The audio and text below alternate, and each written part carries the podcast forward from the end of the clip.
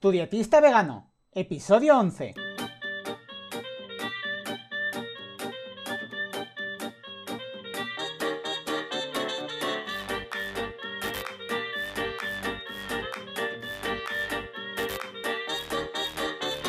Hola, ¿qué tal? Muy buenas a todas y a todos. Bienvenidas y bienvenidos al podcast de Tu dietista vegano. El podcast en el que yo, Sergio Guayar, voy a comentar conceptos, estrategias, mitos y noticias sobre nutrición y veganismo. En resumen, cómo una alimentación más vegetal puede ser, entre otras cosas, muy beneficiosa para tu salud. Y como siempre os digo, nada más comenzar, ya sabéis que si tenéis cualquier duda, cualquier pregunta, si hay alguna noticia que os llama la atención, aunque no sea estrictamente de veganismo, alguna noticia de nutrición mm, que os parezca curiosa, me la podéis comentar, me podéis escribir a tudietistavegano.com barra contactar y bueno, yo os contestaré siempre y si me parece un tema muy interesante o muy impactante, lo comentaré aquí en el podcast. Hoy vengo a hablaros un poco de lactancia materna y bebés veganos. Y este es un tema en el que la verdad a veces hay un poco incluso de controversia, ya que si bien es cierto que los veganos no toman ningún alimento de origen animal, hay uno que es claramente una excepción a esto, y se trata, ni más ni menos, que la lactancia materna cuando somos unos bebés.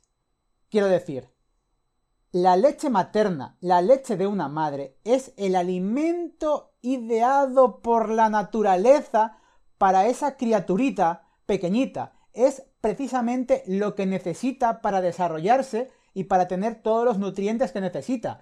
Eso que no os quepa ninguna duda. Entonces, aunque haya personas veganas, de verdad, es totalmente ir en contra natura negarle a un hijo una lactancia materna. Bien es cierto que es posible que hay algunas personas, hay algunas mujeres que por algún problema, alguna enfermedad, pues que puedan sufrir, por ejemplo, de mastitis o que no produzcan esa leche materna. Esto ya son excepciones. Pero siempre que no haya una causa mayor, se tendría que buscar siempre que sea posible que los bebés estén con lactancia materna hasta los seis meses. Y de allí a un año, incluso dos años, hay que ir combinando esta lactancia materna con la introducción de nuevos alimentos.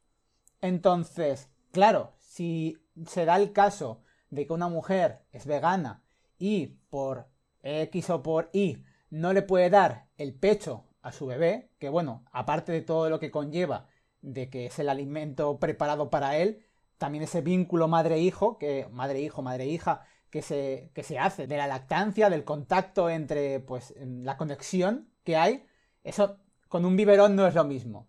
Pero bueno, en el caso, como os digo, de que no haya más alternativa, actualmente ya empieza a haber leches de fórmula, es decir, lactancia artificial, que es vegana. Y generalmente la más extendida suele ser con eh, proteína de soja y proteína de arroz.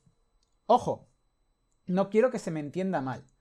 No estoy diciendo que puedas coger una bebida vegetal del supermercado X y mm, de soja, de arroz o de avena, de lo que sea, y se la puedas dar a tu bebé. No, estoy hablando por favor, que no se me malinterprete, de leches de fórmula.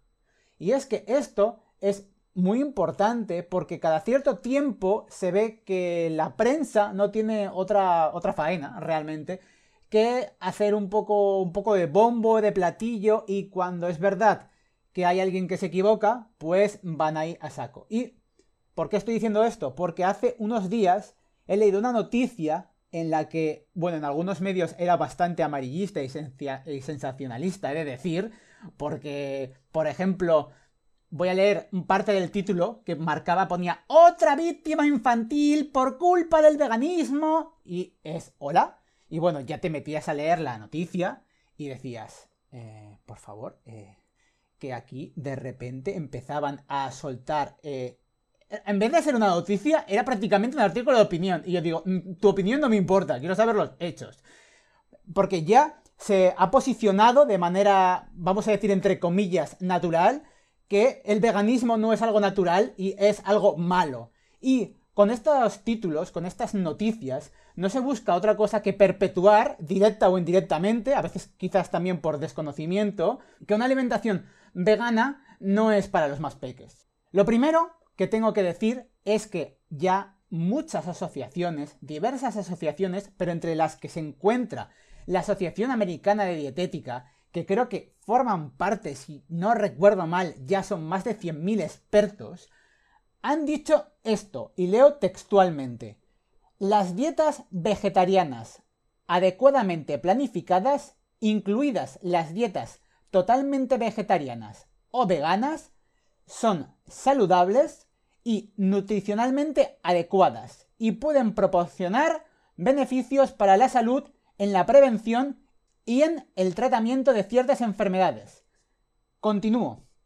Las dietas vegetarianas bien planificadas son apropiadas para todas las etapas del ciclo vital, incluidos el embarazo, la lactancia, la infancia, la niñez y la adolescencia, así como para los deportistas.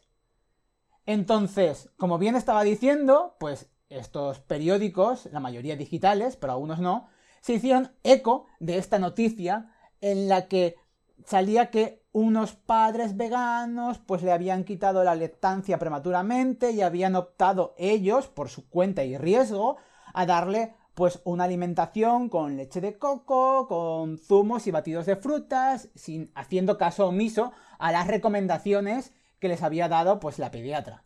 Entonces, a ver, que quede claro una cosa. Hay padres veganos mejores y peores, al igual que hay padres omnis mejores y peores. Quiero decir, el hecho de que una persona sea vegana no la convierte ya automáticamente en que sea un mal padre, pero realmente es esto lo que se está buscando, es esto lo que se está perpetuando. Se está buscando que esto que es aparentemente algo raro, algo diferente, algo extraño, no es normal y se pone ya en la tesitura de que va a ser malo. Y obviamente en el mundo, en el planeta, hay muchísimos padres veganos. Y hay muchísimos padres veganos que se preocupan por la salud de sus hijos y han ido a un experto, a una, pediatra en concreto, o a un nutricionista especializado en, en nutrición infantil, y les han pedido consejo para hacer lo mejor para sus hijos. Y ahí está.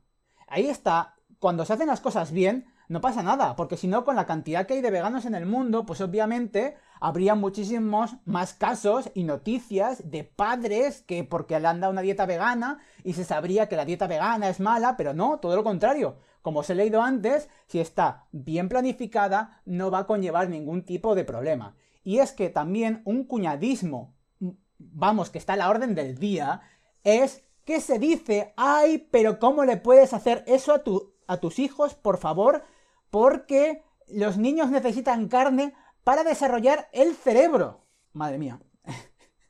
es que de verdad es como muy de risa porque parece que tenemos que volver a la época de las cavernas. Hemos evolucionado, se sabe que no es necesario comer esa carne, se sabe que los niños no tienen por qué comer carne para desarrollar el cerebro. Que luego habrá estudios y habrá cosas que digan porque, por ejemplo, se hace muchas veces eco referencia a un estudio en África en el que unos niños llevan una dieta, y perdón con la expresión, de mierda, y a otros niños que llevan esa misma dieta de M, pues se les daba carne. Entonces, claro, en, esas dietas que seguramente eran hipocalóricas y con pocos nutrientes, pues claro, esa carne que se añadía, o era la leche, era la bomba, pero estamos hablando de un caso concreto eh, en el África no me gusta decirlo así, ¿no? En países que no tienen esos recursos tan avanzados, pero no, en, la civilización en la que nos encontramos ahora, quiero pensar, si estás escuchando este podcast, que estás pues cómodamente, eh, pues o en tu coche, o en tu casa, o caminando con tu, con tu móvil y tus auriculares,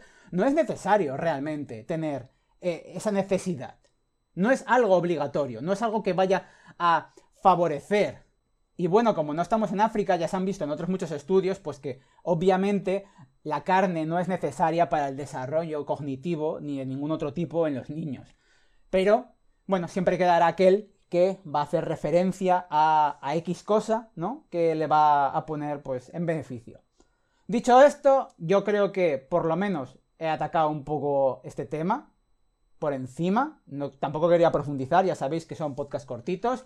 Pero bueno, si tenéis cualquier duda, cualquier pregunta, ya sabéis que podéis leer las notas del programa en tudietistavegano.com barra 11 y que nada más, que muchísimas gracias por escuchar el podcast y sobre todo por compartirlo, por suscribiros en Spotify, por las valoraciones y comentarios de 5 estrellitas en Apple Podcast y también por suscribiros, dar me gusta y comentar en iVoox.